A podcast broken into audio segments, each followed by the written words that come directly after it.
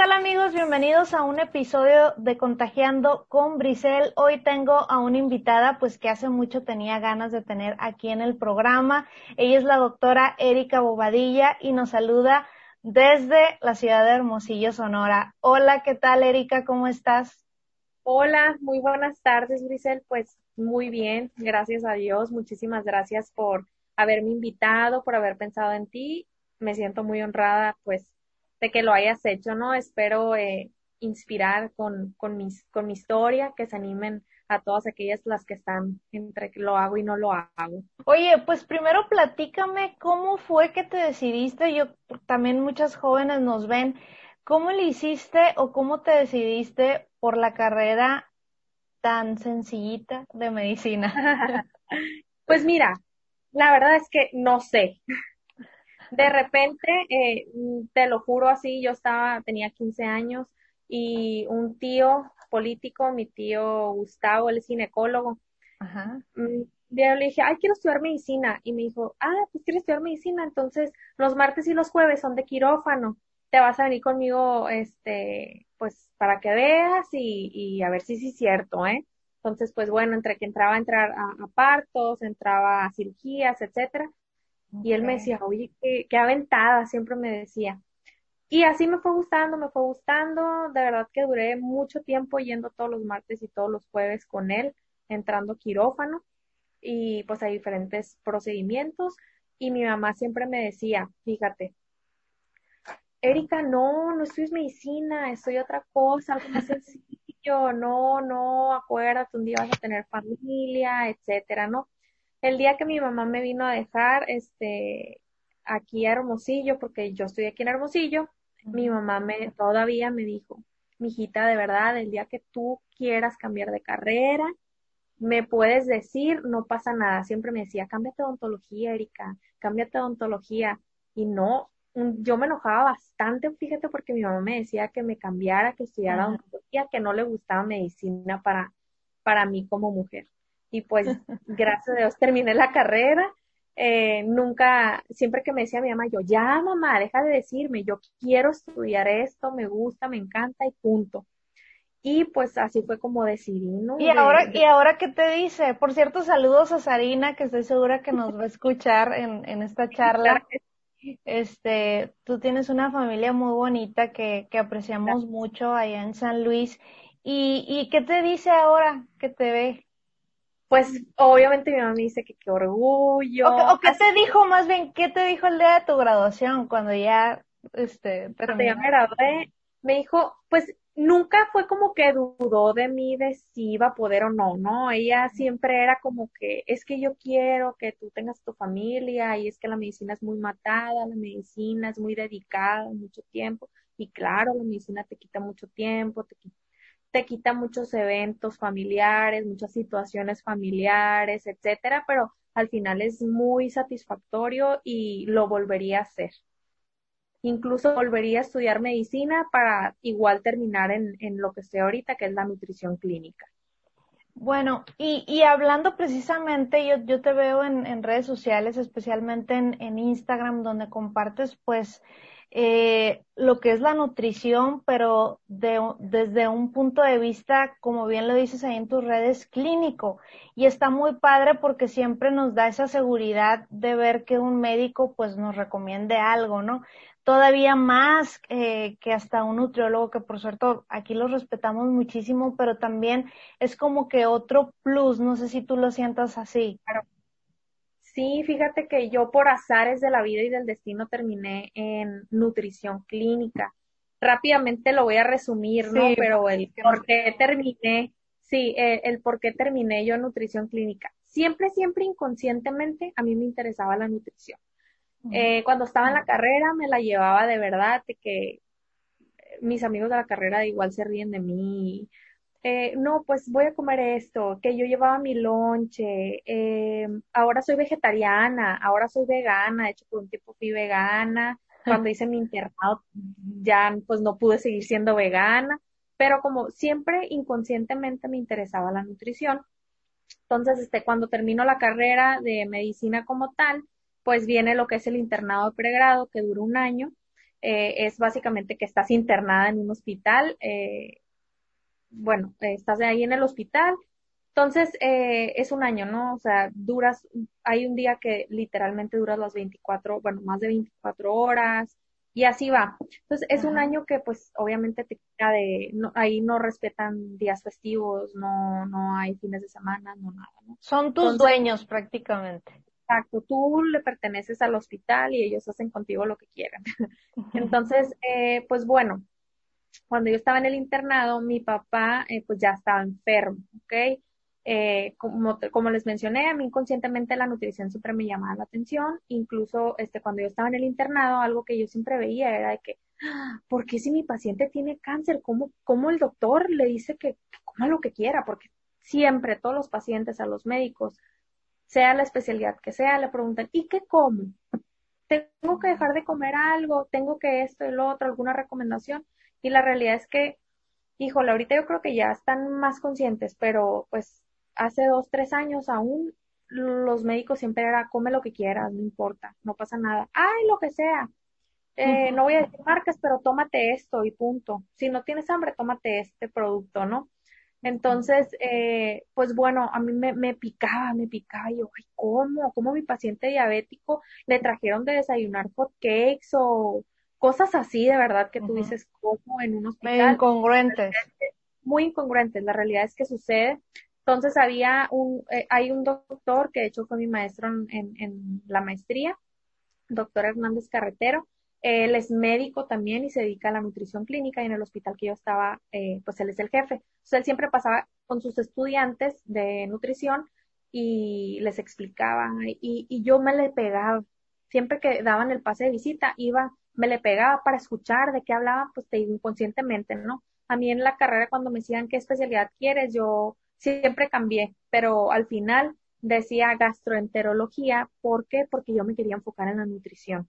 En mi mente nunca existía nutrición clínica, entonces yo decía, pues gastroenterología tiene que ver, me voy por ese ámbito, ¿no?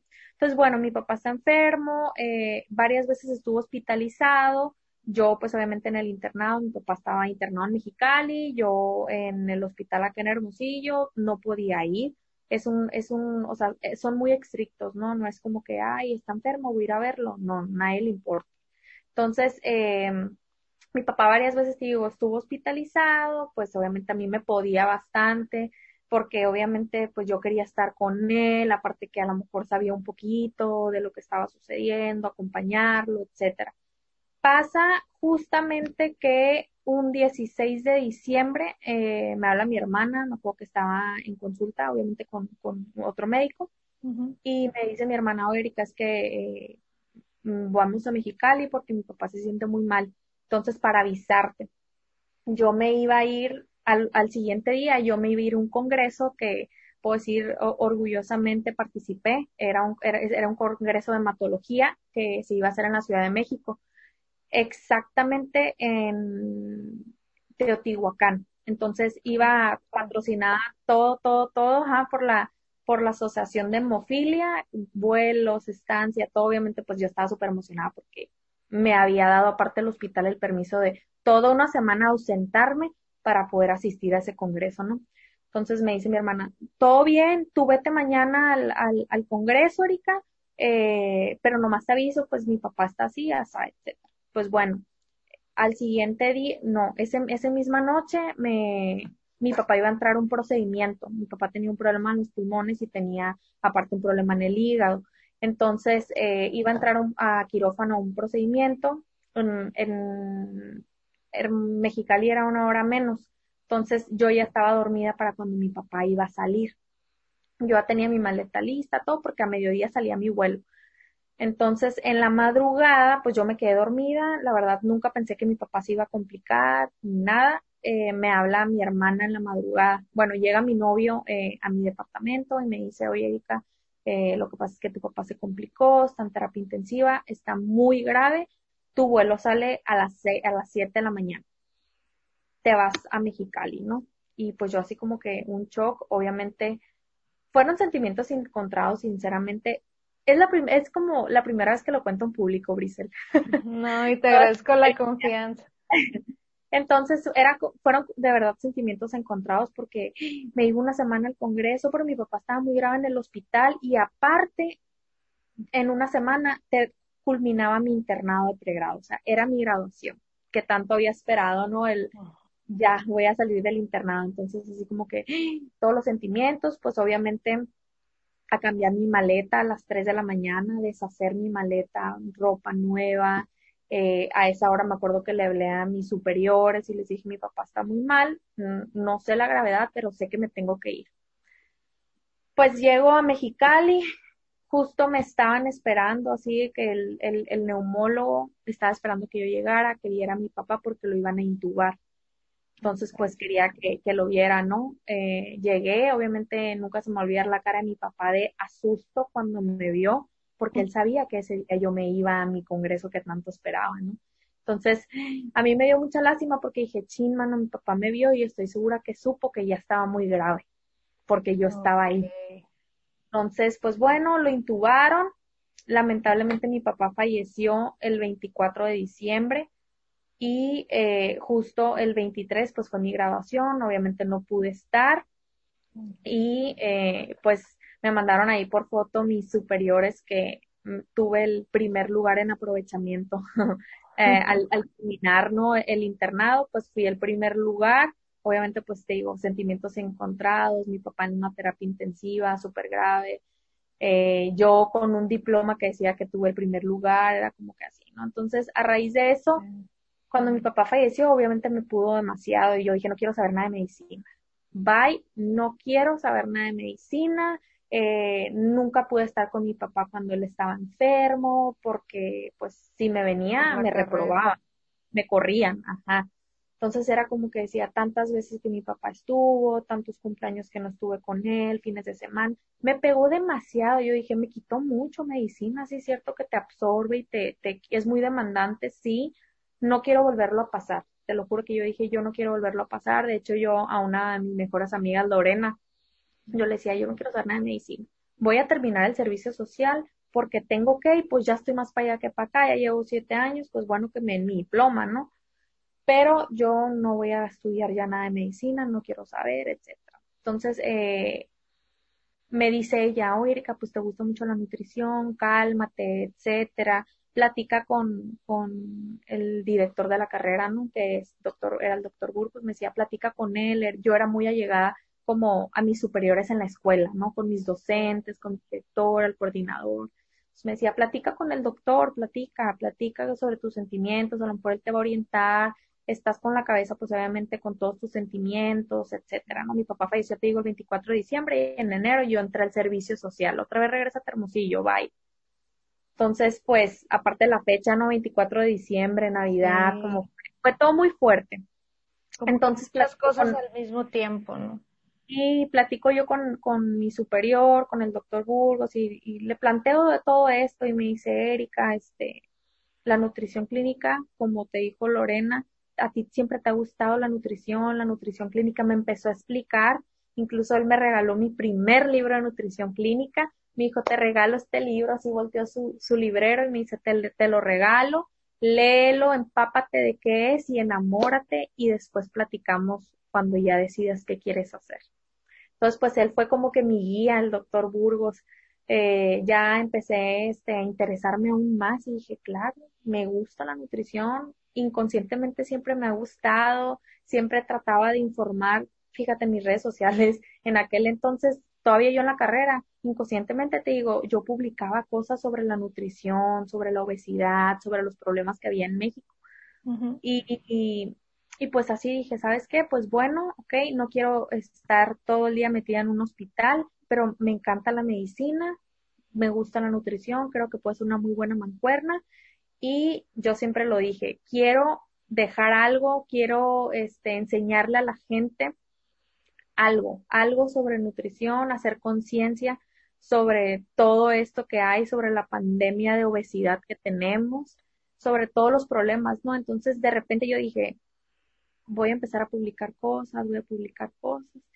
Y, y, pues a grandes rasgos, ¿no? Este, así fue como yo me decidí a la nutrición clínica, entré a la maestría, me reencuentro con el doctor carretero, que este que les mencionaba que yo en el internado me le pegaba ahí para andar escuchando. Y le digo, doctor, usted me inspiró, aunque no lo, aunque no lo crea, usted me inspiraba. Y pues bueno, estoy enamorada de la nutrición clínica y cada vez me enamoro más.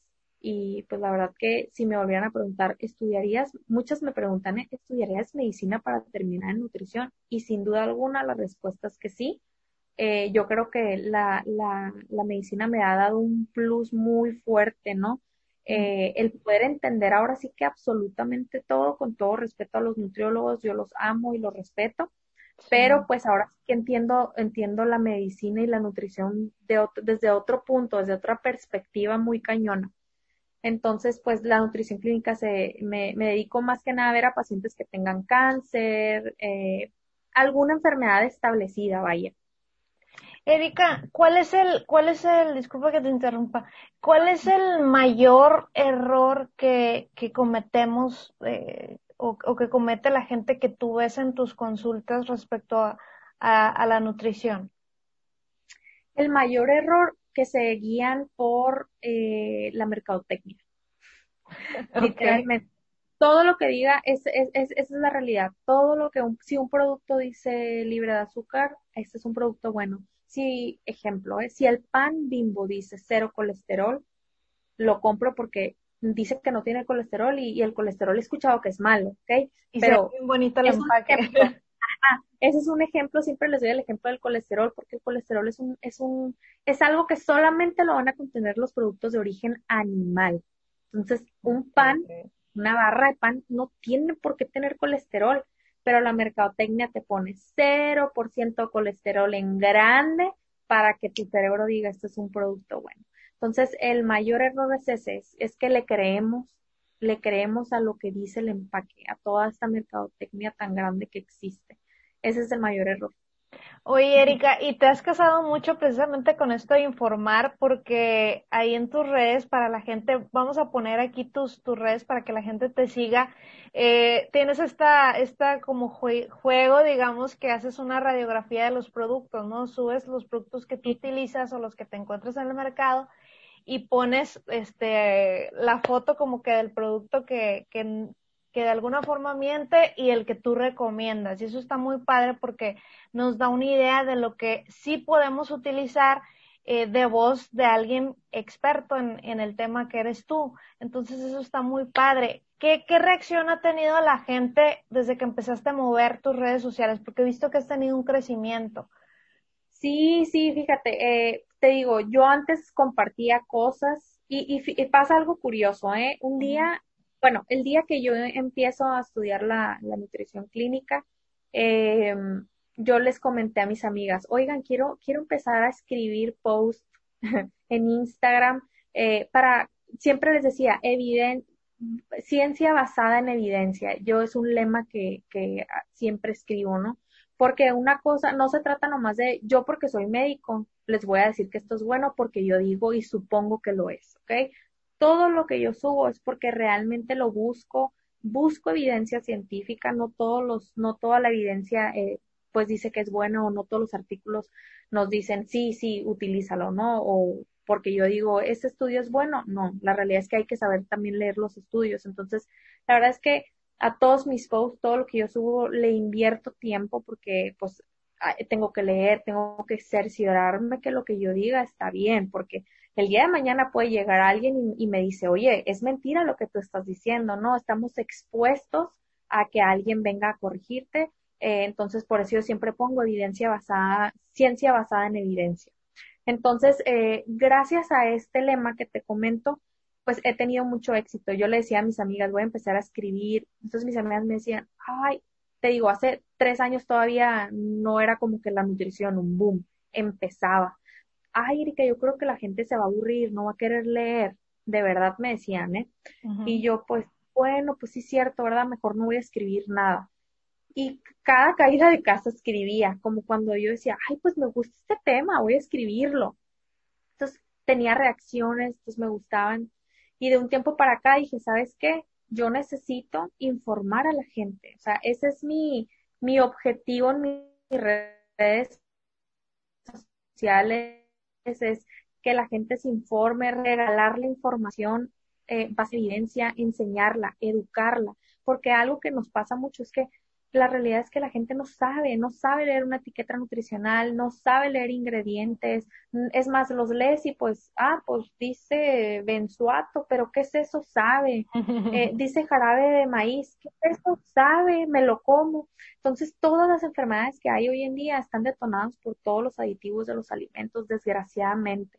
Queremos productos muy baratos, ¿ok? Entonces, ¿qué hay que hacer para abaratar un producto? Pues bueno, agregarle todos estos aditivos, agregarle mucho azúcar, agregarle sodio, entonces así te vas, ¿no? Pero bueno, entonces yo dije, eh, necesito educar a la gente, voy a comenzar con todos los días tratar de subir un producto de una radiografía, ¿ok? Eh, evidentemente, como tú dijiste ahorita, de productos que yo consumía o a veces consumo, que yo todavía de repente veo, ah, este producto dice esto, lo llevo. Y ya que llego aquí a la casa, lo leo y digo, ching, mano, ¿cómo que trae carraquinina? No.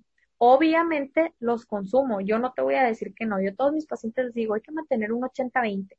¿Ok? Como en todo. Es una balanza. No significa que en mi vida y que no voy a comer nada de plomo, ex ejemplo, ¿no? No, significa que que voy a tener un balance, que a lo mejor en mi casa no, no voy a tener productos muy procesados, pero el día que salga, con todo gusto me como una hamburguesa, con todo gusto me como un hot dog, un pastel si voy al cumpleaños, como papitas. Claro, porque soy humano y esa es la realidad. Pero pues te digo, en mi casa yo, yo son cosas que no los tengo, ¿no? Entonces eh, dije, bueno, voy a empezar a educar a la gente por medio de mi plataforma. Creo que, que pues tengo seguidores que pueden empezar a compartir la información a sus, a sus conocidos, a la comadre, a la amiga, de los productos que, que, que yo he puesto, porque probablemente los tengan en casa, ¿no? Quiero irme como que de esto, de lo más común, típico. ¿Puedo decir marcas? Sí, claro que sí. Bueno, ejemplo, eh, el Yakult, que son probióticos, ¿no? Que mucha gente, mucha gente los consume. Yo me impresioné cuando publiqué eso y vi tanta gente como yo siempre lo consumo. Y aparte que tiene más dos exactamente dos cucharadas y media soperas y luego les, les, gusta mucho el saborcito y dice probióticos y ellos dicen wow no es bueno. Imagínate ese botecitito tiene dos cucharadas y media soperas de pura azúcar añadida o sea azúcar blanca refinada. Tómate tu shot de azúcar entonces eh, empecé a tener muy buena respuesta, entonces yo dije, bueno, mi finalidad siempre fue educar a la gente. Entonces eh, dije, creo que esta es una buena manera de empezar a llegar a más y más gente, ¿no? Entonces, este, me ha funcionado, eh, te digo, siempre mi finalidad es esa, informar, educar, porque nadie lo hace. Qué padre, Erika. Y si tú pudieras a la gente que nos está viendo, darle una recomendación eh, de cómo empezar, eh, porque sí, sí hay esta a veces esta confusión de decir, bueno, entonces, entonces, ¿qué es lo que tengo que hacer? Porque todos, en, en, todos lados estamos plagados de estos productos que se supone que son malignos, que hoy en día en todos lados nos dicen que es malo, en todos lados nos dicen que son exceso de azúcares, exceso de grasas. Bueno, entonces, ¿qué como? Para esa gente que tiene todas esas dudas, ¿cómo es la forma más sencilla de comenzar? De hecho, fíjate que, que, que quiero hacer, estoy planeando, me lo han pedido mucho, un taller exactamente de eso, de exceso de exceso de cómo, mucha confusión, ¿no? Pero bueno, ¿cómo empezar? Yo creo que lo primero, lo primero a todos sea la dieta que estés llevando, vegetariana, vegana, cetogénica, la que quieras. El apellido que le quieras poner, debemos de consumir alimentos reales. ¿Qué significa consumir alimentos reales? Dejar todos los alimentos procesados, todo lo que venga enlatado, todo lo que venga empacado, hay que dejarlo eh, a lo mejor para, para los días que queremos darnos nuestro balance. Em, que no sea un producto que tú todos los días consumas. Ejemplo, caldillo de tomate, crema lala, ¿ok? Todos estos productos el queso amarillo X marca, ese queso amarillo es una farsa, no es queso cheddar, es un invento de las marcas y del humano. Es puro plástico, exacto. Entonces yo, yo, el primer consejo es empiecen a, a, tener en su casa una despensa y un refrigerador lleno de alimentos reales, lleno de frutas, llenos de verduras, cómanse todas las que quieran, de alimentos, eh, pollo, pescado, aprendan a, no ser tan dependientes de, todo lo enlatado, las salsitas que nos venden, háganlas en casa, pónganle vinagre, les van a durar mucho en el refrigerador y le van a ir con todo. Eh, compren verdura y fruta congelada, nos sacan mucho de la, del apuro y mucha gente tiene la confusión de, ¿es bueno el producto congelado? Bueno, ¿qué producto congelado? Frutas y verduras son excelentes porque incluso las, la, lo congelado eh, puede llegar a tener muchos más nutrientes que lo fresco. ¿Por qué? Porque el método de congelación es, por, e, es, es muy, muy rápido. Menos de un minuto el producto está congelado. Entonces, estas grandes empresas cortan literalmente, te digo, el producto y muchos em, ahí lo empacan. ¿Ok? Entonces, eh, como en un minuto se congela, no pierden las propiedades. En cambio, lo fresco, pues entre que lo transportaron, de lo frío, lo caliente, que esto, que ahí va, que otra vez, entonces van perdiendo nutrientes. Entonces, todos los congelados son muy buena opción. De hecho, eh, mi congelador siempre está lleno porque son muy prácticos. Una sopa, ¡fum! Saco las verduras. Ay, ¿con qué acompaño el pollo, la carne, lo que sea? Saco la raja, saco los ejotes, saco el elote. Todo está en perfectas condiciones y lo vas a tener a la mano, no te va a... Y eso sí que es sencillo, ¿no? Claro. La gente dice que compra eh, enlatados que porque es más sencillo, más rápido y esta opción claro. no es muy buena sí, esta opción es muy buena, te digo, así ya no te da flojera picar nada, ya lo tienes ahí. Entonces, eh, ese, es, ese, ese, es mi consejo, empiecen, empiecen en casa a hacer una limpia y algo que les voy a dejar ahorita para que se queden pensando eh, después de que terminen de escuchar esto es vayan a su despensa y a su refrigerador y empiecen a, a observar todos los productos que tienen y lean los ingredientes, no la tabla nutricional, vayan y lean los ingredientes y se van a dar cuenta que la mayoría de los ingredientes no los van a poder pronunciar. Y aparte, todos van a tener más de seis ingredientes. Entonces, pues obviamente no son productos, pues obviamente no son frescos y no son productos eh, pues sanos, ¿no? Porque todo necesita durar. ¿Qué hago para que dure? Le meto, le meto cosas pues nocivas, les pongo aditivos, aditivos, aditivos, y hay muchos aditivos que están comprobados científicamente que son dañinas. ¿Ok? Porque están en el mercado entonces y son dañinas. Bueno, porque la FDA te dice, tú decláralo, tú decláralo en tu paquete, tú di que tienes responsabilidad. Claro, es responsabilidad del consumidor. Entonces, por esas razones son las que yo digo, necesito, como que mi misión es informar a la gente, oye, te lo están vendiendo porque te lo están declarando, pero tú necesitas saber que ese aceite de palma es el, es el, aparte de, de que pues está acabando con, con, con este, con los changos, eh, es muy dañina para ti, que eh, los aditivos, los colorantes, los rojos aulurea son los causantes de los TDA, del déficit de atención, de ta, ta, ta, ta, de tantas cosas que nadie nos dice. Entonces, Oye, Erika, y hablando del azúcar, ¿no? Que es el principal enemigo de, de todos los que se dedican a, a, la nutrición, bueno, y de todos los seres humanos, ¿verdad? Que lo consumi que la consumimos. Eh, ¿Qué onda con el azúcar? ¿Qué onda con esto de la stevia, del fruto del monje, del esplenda, todo esto? La gente anda toda confundida. Dicen, pues es que a veces dicen que el esplenda era el bueno y ahora dicen que el stevia y ahora, y ahora están diciendo que la fruta del monje, bueno, ¿con qué podemos endulzar que menos nos haga daño?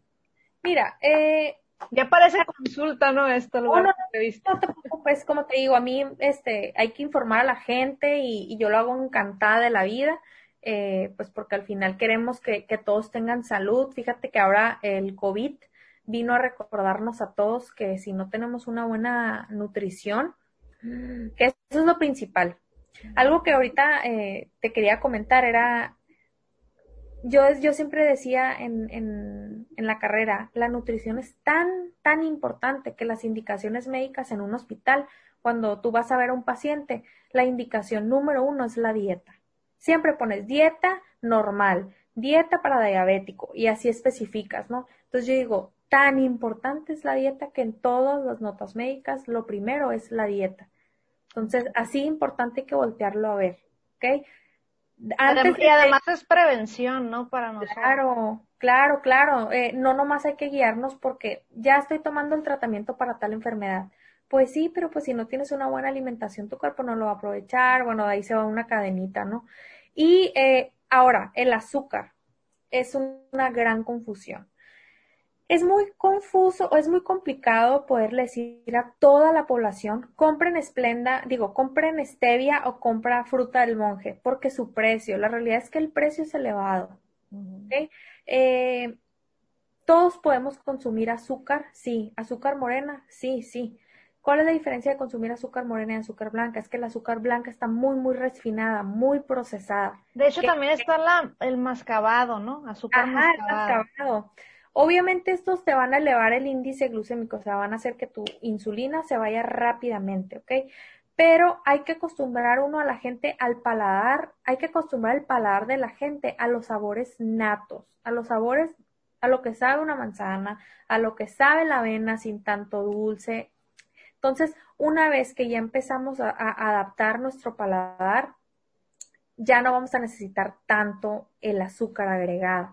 Entonces no hay problema si tú le echas a tu avena una cucharada de azúcar morena, ok, le echaste una cucharada, no le echaste cinco cucharadas y no la vas, no vas, en todo tu día a lo mejor no vas a estar use y use y use y use el azúcar, ok. Entonces, claro que si tú puedes comprar el fruta del monje, o la, la stevia, pues es buenísimo. ¿Cuál es la diferencia de la esplenda o los demás edulcorantes, el equal o el, todos los demás que quieran, ¿no? El sobrecito amarillo, el sobrecito azul, el sobrecito rosa. La diferencia es que son, eh, esos son inventados o son alimentos procesados, son puros químicos. Y la stevia y el fruta del monje son plantas, son naturales. Pero ojo, en el supermercado vamos a encontrar la stevia que viene. Eh, no voy a decir marcas porque la verdad como que no me clavo mucho la marca, no, no recuerdo exactamente el nombre, no, pero dice, eh, ah, Esbetia.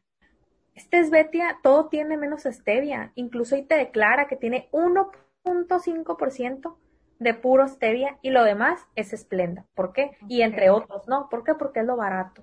Entonces, nada, más, nada más lo ponen verde, ¿no? Y las plantitas. Y como te digo, el primer error de nosotros es guiarnos por la mercadotecnia. Acuérdate, ¿cuál es la Todos queremos ser el mejor siempre. Que me compren, que me compren, que me compren. ¿Cómo voy a llamarle la atención al, cliente?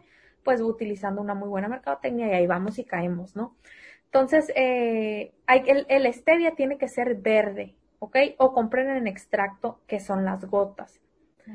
Estos edulcorantes su poder de, dulzor es súper fuerte, muy, muy, muy fuerte. Por eso va en dulce, un sobrecito de esplenda equivale, pon tú, a tres cucharadas de azúcar. Así es el comparativo, ¿no? Cómo te va a endulzar. ¿Por qué? Porque este es puro químico, ¿ok? Entonces, eh, no es, yo siempre les digo a mis pacientes, no se frustren, no, no es, no se casen con el tengo que comprar stevia, tengo que comprar fruta del monje, porque la realidad es que no muchos pueden. Y, hay que ser conscientes de esto, hay que adaptar el paladar al sabor, al sabor natural, para que cuando tú uses el azúcar morena, el, la del mascabado, sean porciones muy pequeñas, que realmente una cucharada no le va a hacer a tu cuerpo el gran daño como no lo hacen ver.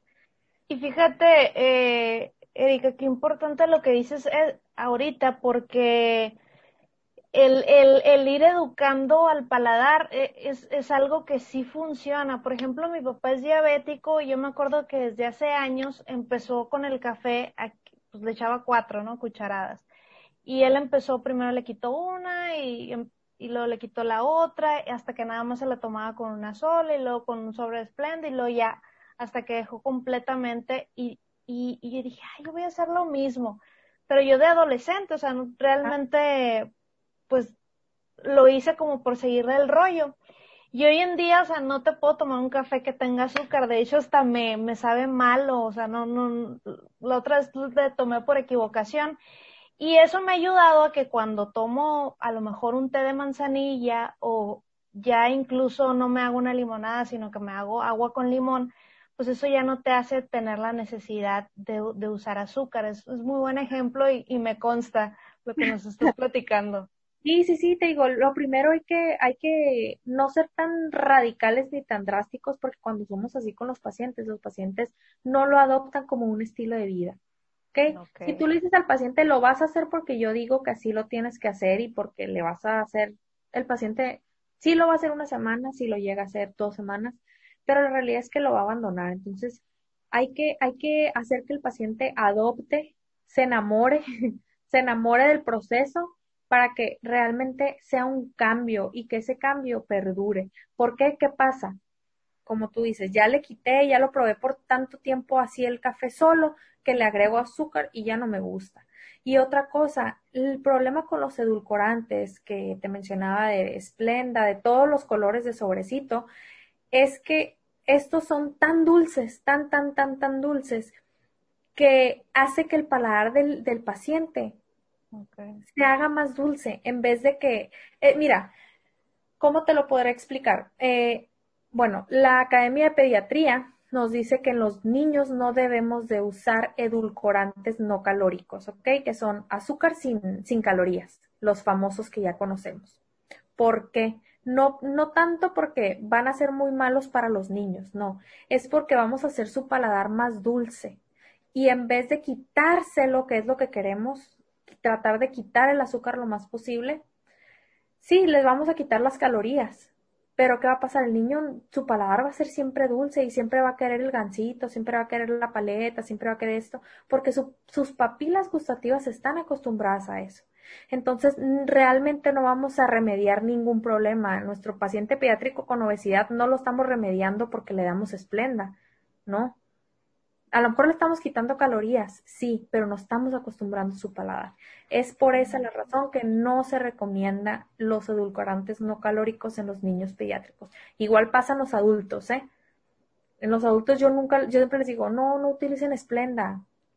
De plano, si quieren usar azúcar, pues bueno, usen stevia o usen tantita eh, azúcar normal de la morena, porque la esplenda que, porque es tan mala bueno, la, la esplenda pues ha salido que es mala a dosis tóxicas. Sus dosis tóxicas son muy elevadas, o sea, te tendrías que comer, la realidad es esa, ¿no? Te tendrías que comer muchísimos sobrecitos de, de esplenda por día, por tiempo limitado, para que sea tóxico para el organismo.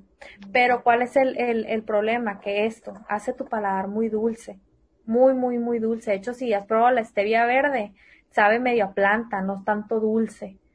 Entonces, eh, esa, es, esa es la diferencia, ¿no? Ojalá que, que, a partir de este episodio ya la gente deje de consumir. Eh, sí, este producto, sí, sí. Aparte, altera la microbiota, o sea, barre con, con los con los patógenos que deberían de vivir en nuestro intestino, en nuestro colon, y, y, pues eso también se ha visto que los pacientes con sobrepeso o obesidad tienen una alteración en la microbiota. Entonces, pues por todos lados, ¿no? Okay paladar, haces un paladar muy dulce, no acostumbras el paciente que tenga, que sepa que sabe, ¿no?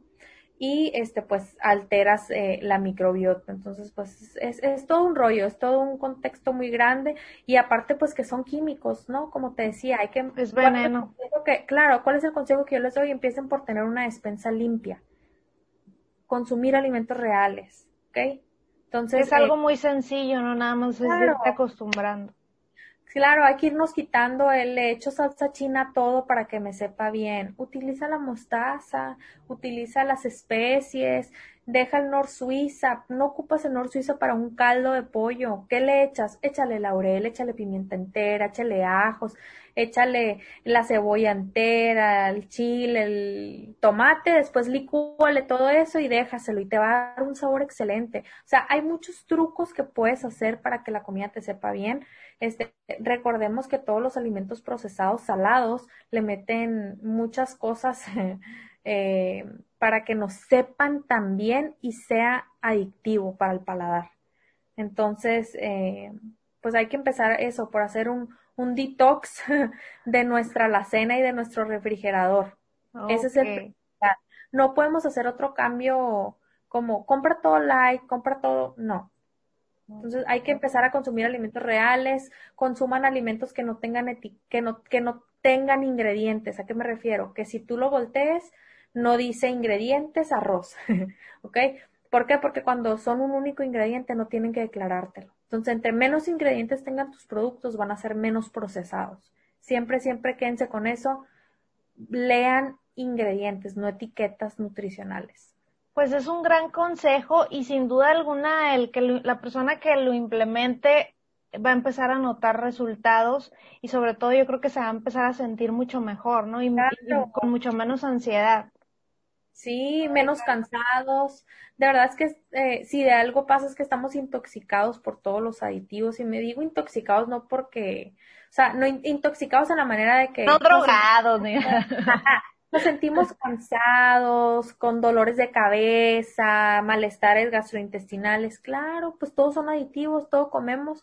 Una vez puse en mi Instagram eh, a todos mis seguidores, les dije, el día de hoy sean conscientes de cuántos químicos comen cuántos químicos al día, ¿ok?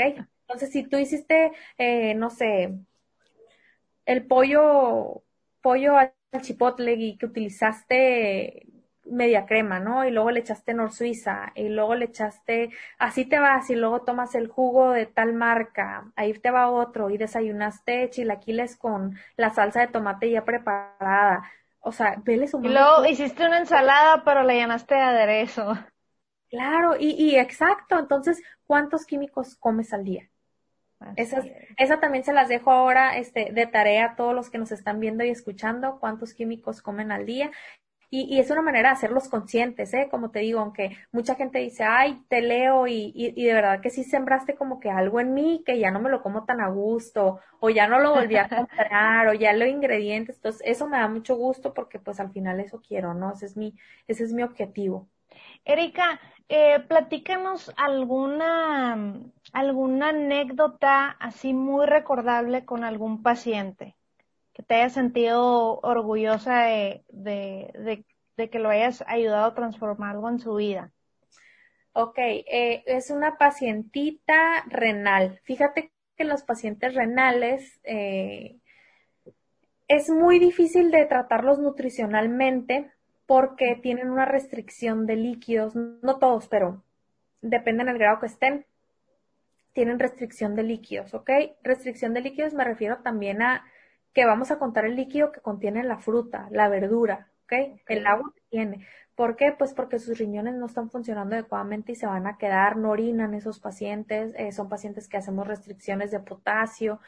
Ok, muchos alimentos tienen potasio, restricción de sodio, restricción de fósforo, bueno, un sinfín de cosas, ¿no? Entonces, son pacientes que básicamente comen un poco insípidos. Entonces, buscas estrategias, cómo hacer para que tu paciente coma rico, lo animes, porque aparte es muy, muy desgastante si son pacientes que están en hemodiálisis, pues son pacientes, imagínate, que se tienen que conectar a una máquina tres veces a la semana, si no es que diario, por horas, le saca toda la sangre, esa máquina hace el funcionamiento de sus riñones, filtra, etcétera. Entonces, eh, pues yo tenía una pacientita eh, muy joven que iba a ser trasplantada. Estaba el, su médico y le decía, es que como vas tan mal, no te cuidas, no nada, haces lo que quieres, eh, pues el siguiente paso es pasar a hemodiálisis y ya ir buscando un donante, ¿ok? Para riñón, porque pues tu pronóstico es malo. Pues bueno, esta paciente me encontró por medio de Instagram eh, me busque, me dice, oye, es que fíjate, me platica toda su historia, llega conmigo al consultorio, me enseña sus laboratorios, yo no quiero entrar en hemodiálisis, le tengo pavor, ¿qué hago? Ayúdame, etcétera. Y pues bueno, empezamos un plan nutricional, la paciente de, de verdad pesaba, no recuerdo exactamente, pero como pon tú 79 kilos, pero tenía 6 kilos de agua, algo así, era algo muy drástico, porque te digo, ellos retienen todos esos líquidos, ¿no? Eh, entonces, pues bueno, empezamos un plan de alimentación y de repente al mes me dice, ¿sabes qué? Mi, mi, nefrólogo me acaba de decir que bajé 6 kilos de agua, que esto, que el otro, que el otro, mis laboratorios están perfectos, mi, mi urea no está elevada, bueno, todo me empieza a explicar y que pues bueno, parece ser que no me va a meter a, hemodiálisis, no me va, no voy a entrar a, a ese procedimiento, ¿no?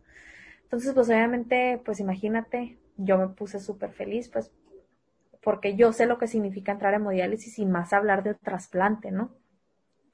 Pues bueno, esta paciente siguió conmigo mucho tiempo, incluso yo estando embarazada, ya por a punto de tener a mi bebé, yo la seguía viendo. Hasta hace poquito ya, ya, ya la di de alta, ya es toda una experta en, en alimentación para paciente renal.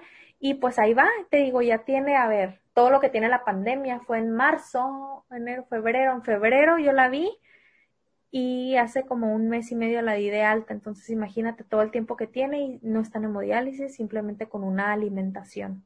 Wow, pues qué, qué felicidades Erika, qué padre labor la que haces y sobre todo que que realmente se te nota que te apasiona tu carrera, que te apasiona el informar, el prevenir a la gente. Te vemos también en Instagram con tu bebita, que te preocupas por su educación temprana, este, que tienes ya como que una sección ahí de, de mamis ahí. Cuéntame un poquito de eso.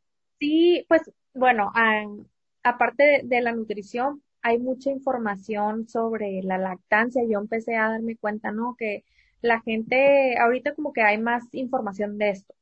Entonces, eh, ay, ya no puedo darle a mi bebé, bye, pero hay que recordar que la lactancia es el, el alimento, la leche materna es el alimento por excelencia para nuestros hijos y es muy pesada, es muy pesada. Yo creo que todos podemos, pero siempre necesitamos como ese empujón, ese que te diga, yo también lo estoy pasando, no pasa nada, solo por hoy, solo por hoy. Yo, este, siempre les digo así en Instagram, solo por hoy. El día de mañana no sé si le voy a dar a mi bebé fórmula, pero hoy sí le doy, hoy sí le doy lactancia, eh, pues porque es la, la única vacuna que tenemos. Entonces empecé otra vez a tener reacciones de la gente. Gracias, yo me sentía como tú. Gracias, no soy la única. Entonces dije, órale, creo que hay gente que necesita a lo mejor que, a lo mejor no escuchada, pero que vea que, que no es la única, que a todos nos pasa, que todos nos sentimos a veces tristes, que no me puedo extraer, que este producto, que es mentira que le pasas por, por, le produces tu cólicos a tu bebé cuando estás con lactancia. Bueno, informar ahora por este lado. Y pues, te digo, las, tengo muchas mamis que me siguen y, y me dicen gracias. son cositas que a mí me motivan y, y me dicen, bueno, sigue también informando a todas las mamás para que, porque te digo, la desinformación es, es, es, es lo que tiene como que a mucha gente detenida o pues no los culpo, ¿eh? O de pronto hay información de más, pero diferente, ¿no? Claro, claro. confunde. Sí, te digo, por lo general yo siempre, siempre subo este, la evidencia. Incluso cuando subo un producto, tiene tales aditivos, chequen, aquí está la liga, métanse a verlos, métanse a ver este, lo que yo les, para que ustedes vean que lo que yo les digo es verdad, no porque yo diga. Yo no, yo no invento las cosas, ¿no? Eh, yo las leo y pues hay que, hay que, hay que darles, hay que darle difusión a eso para para que más gente pues, pues esté informada, ¿no? Erika, se nos está yendo el tiempo rapidísimo, pero vamos a entrar a, la parte un poquito más informal y que nos cuentes, que nos recomiendes algunos, eh, te, decía antes de empezar con la entrevista, que nos recomiendes algún libro, también serie o película, y si eres de escuchar podcast o qué, qué contenido te gusta consultar en redes sociales. Ok, mira, eh, ahorita que me dijiste del libro, me gusta leer, me gusta leer. Eh, ahora con bebé, la verdad es que ya leo, mi tiempo tengo, pero eh, me gusta leer no solo de medicina, porque yo siempre, yo siempre decía, no, no hay que leer nomás medicina, no hay que informarnos de, todo. Si yo les tuviera que recomendar un libro, sería Tus zonas erróneas. No sé si lo has leído. Ok, no lo yo, yo, creo, que es un libro que, que hay que tener hay que tenerlo en casa y, leerlo una vez al año para recordarnos otra vez. Y el de los cuatro acuerdos. Ah, Miguel Ruiz. Sí, ¿por qué? Porque yo, yo también a todos mis pacientes siempre les digo, eh, los hábitos saludables no nomás es cómo y hago ejercicio. Los hábitos saludables es duermo bien. ¿Cuál es tu pasatiempo? ¿Tienes pasatiempo? Pues mi pasatiempo es leer, hay que despejar la mente. ¿Tienes estrés? ¿No tienes estrés? Tus relaciones interpersonales, hay que convivir, tener amigas, platicar, expresarnos todo eso es un, todo eso son, es un estilo de vida saludable. Entonces, estos libros que te digo, pues son como personales, ¿no? No son de novelas ni nada, pero son como que vienen a darte un, un refresh así a tu cerebro de no te tomes las cosas personales, hey, esto andas haciendo mal, esto, el otro. Entonces, son libros que yo creo que debemos de leer una vez al año para que se nos refresque la memoria y otra vez seguirles y andábamos como que un poco apachurrados. Series. Soy pésima para ver televisión. Te lo juro, te va a escuchar bien simple a lo mejor, pero siento que sentarme a ver la tele es perder el tiempo, te lo juro. Oye, no, fíjate que, que muchas de mis invitadas eh, me han dicho así como que, no, es que yo series no, o sea, son personas tan, tan ocupadas y con tantas actividades y tan apasionadas de sus carreras que no quieren ni perder un segundo en sentarse a ver una serie. Te lo juro que mi esposo, perdón, perdón, dime. No, te iba a decir, bueno, recomiéndanos alguna película que tú recuerdes que hayas visto, a lo mejor no reciente, pero que nos puedas recomendar. Película, la de En busca de la felicidad.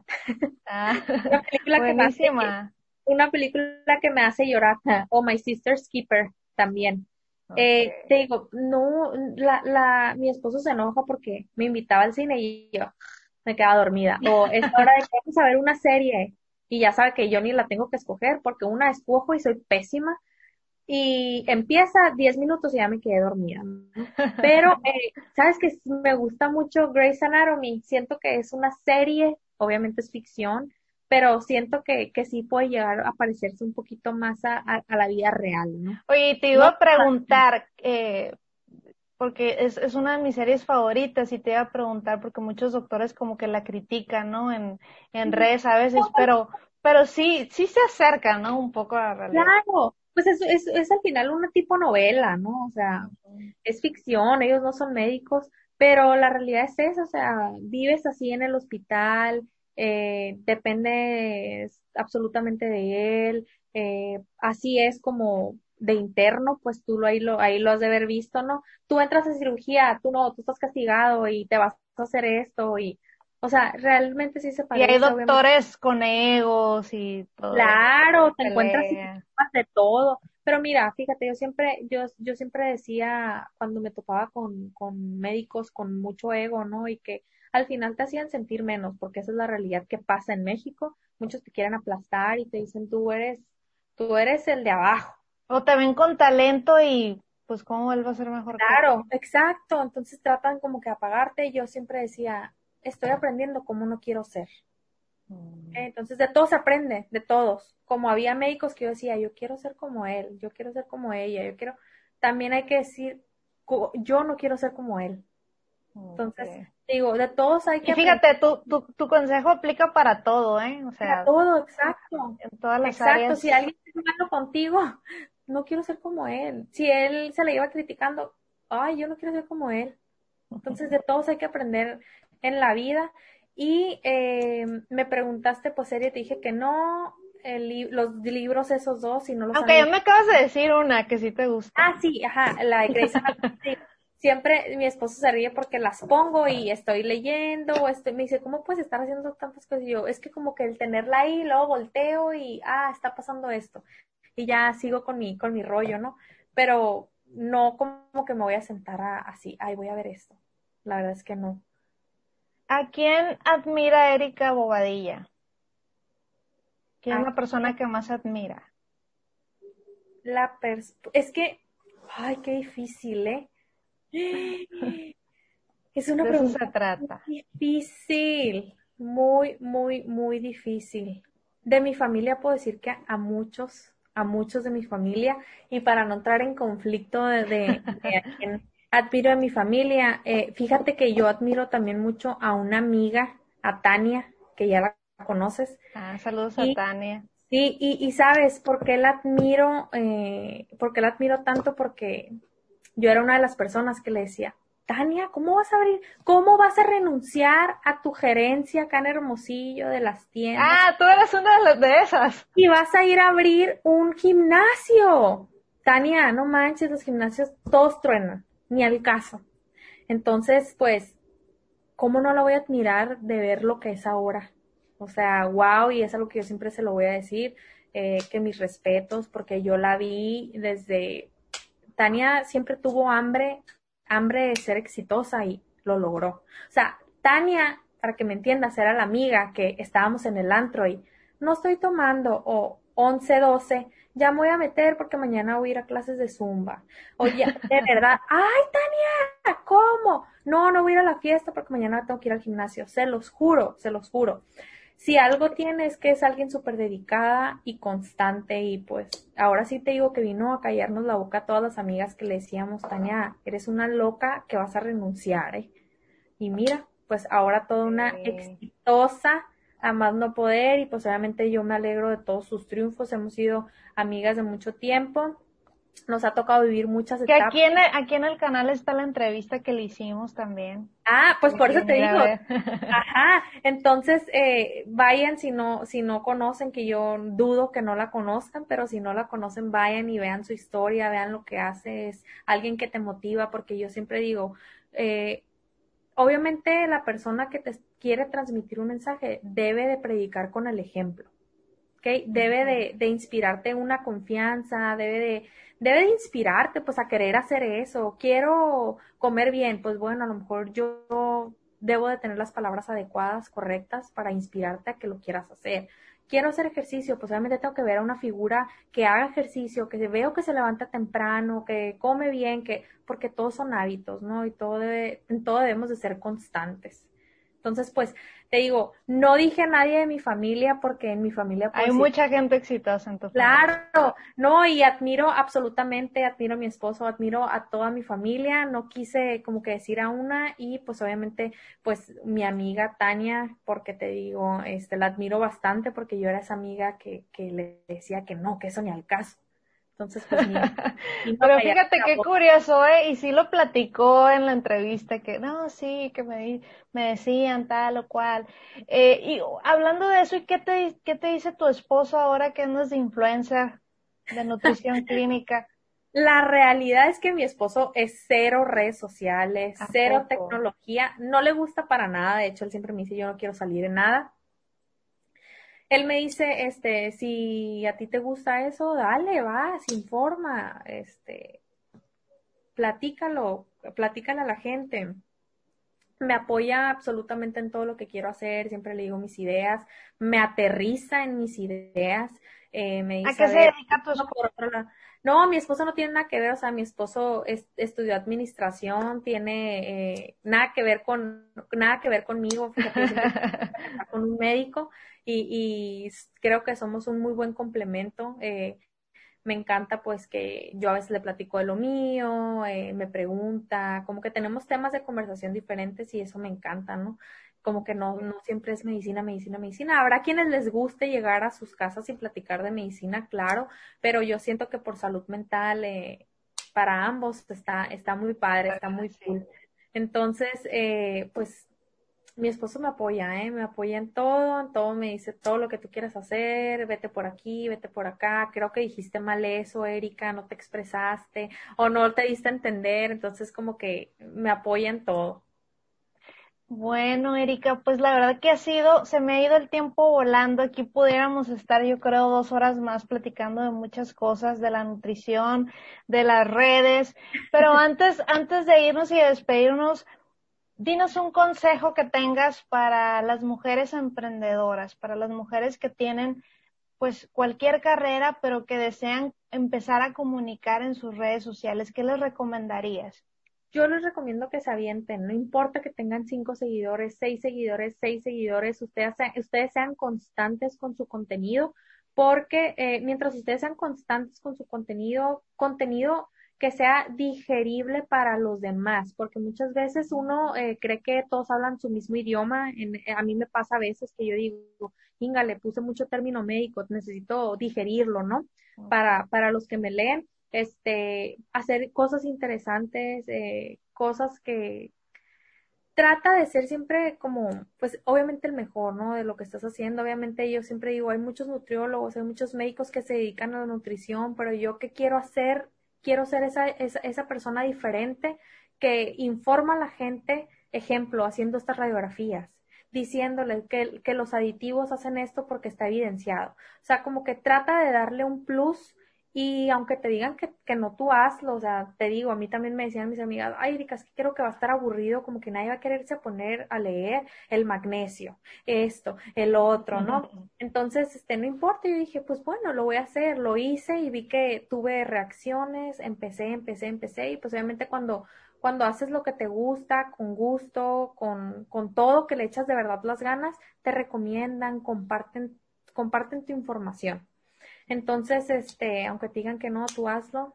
Si te gusta, hazlo. Va. Si no, si no, si no fallas, pues nunca vas a saberlo, ¿no?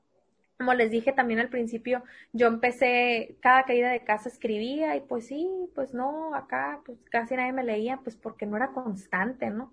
Entonces, cuando empecé a ser constante, como que tuve más, más respuesta y pues ahora sí que así seguiré, trataré de seguir para informar a todos. Erika, ¿Cómo te puede localizar la gente? ¿Estás abierta a consultas en línea? ¿Cómo es tu dinámica de trabajo? Cuéntanos. Yo actualmente, pues por la pandemia, eh, aquí voy a ver el, número del, consultorio. Eh, yo estoy trabajando solamente por, por en línea, ¿ok? Eh, pues obviamente veo pacientes de, de todos lados, gracias a Dios, este, puedo hacer eso. Eh, me pueden encontrar pues por Instagram, doctora.erica Bobadilla. En Facebook también estoy como doctora.erica Bobadilla. Y eh, me pueden, pueden, tengo el número de mi consultorio, pueden mandar WhatsApp para pedir información sobre costos, de cómo trabajamos. Y este, doy el número o... Sí, claro, de todas maneras lo vamos a poner en pantalla, pero lo Ah, bueno, el número es 662-419-5712 mandan WhatsApp y pues ya yo les respondo eh, de cómo es la dinámica. Y eh, en redes sociales igual me pueden mandar mensajito y pues para crear mi contenido, ver si les gusta y pues me pueden contactar, este, ya sea personas que quieran cambiar su estilo de vida, porque recuerden que, que las enfermedades crónico-degenerativas son provocadas por una mala alimentación, un mal estilo de vida. Entonces, no necesariamente a lo mejor tienes que tener una enfermedad, ¿no? También veo a personas que quieran, que quieran pues mejorar mejorar, vaya. Ok. Y les recomiendo muchísimo porque también tiene lives en vivo, ahí entrevistas, ahí estuve viendo, también ahí te vemos y, y pues qué padre que también llames a otros profesionales de la salud para informar a la gente, Erika. Te felicito Zapatera mucho. su zapato, Brisel. Entonces, este, cuando me preguntan de verdad, a veces por un tema bastante, yo digo, pues yo no soy quien. Mi rama es otra eh, voy a hablarle al experto y pues eso es lo que he querido hacer y, he tenido también muy buena respuesta, entonces eh, pretendo seguir haciéndolos. Erika, muchísimas gracias. Te deseo todo el éxito del mundo, que estoy segura que lo vas a seguir teniendo porque pues a eso venimos yo creo a la vida, a servir y ayudar a los demás y tú lo estás haciendo muy bien. Muchísimas gracias, nuevamente por la invitación y pues estamos en contacto. Claro que sí. Y bueno, aquí van a empezar a aparecer las redes sociales de la doctora Erika Bobadilla. Síganla en redes sociales. Ella ya mencionó que tiene sus consultas en línea activas. Esto es Contagiando con Brisel y nos vemos en el próximo episodio. Gracias, Grisel. Bye.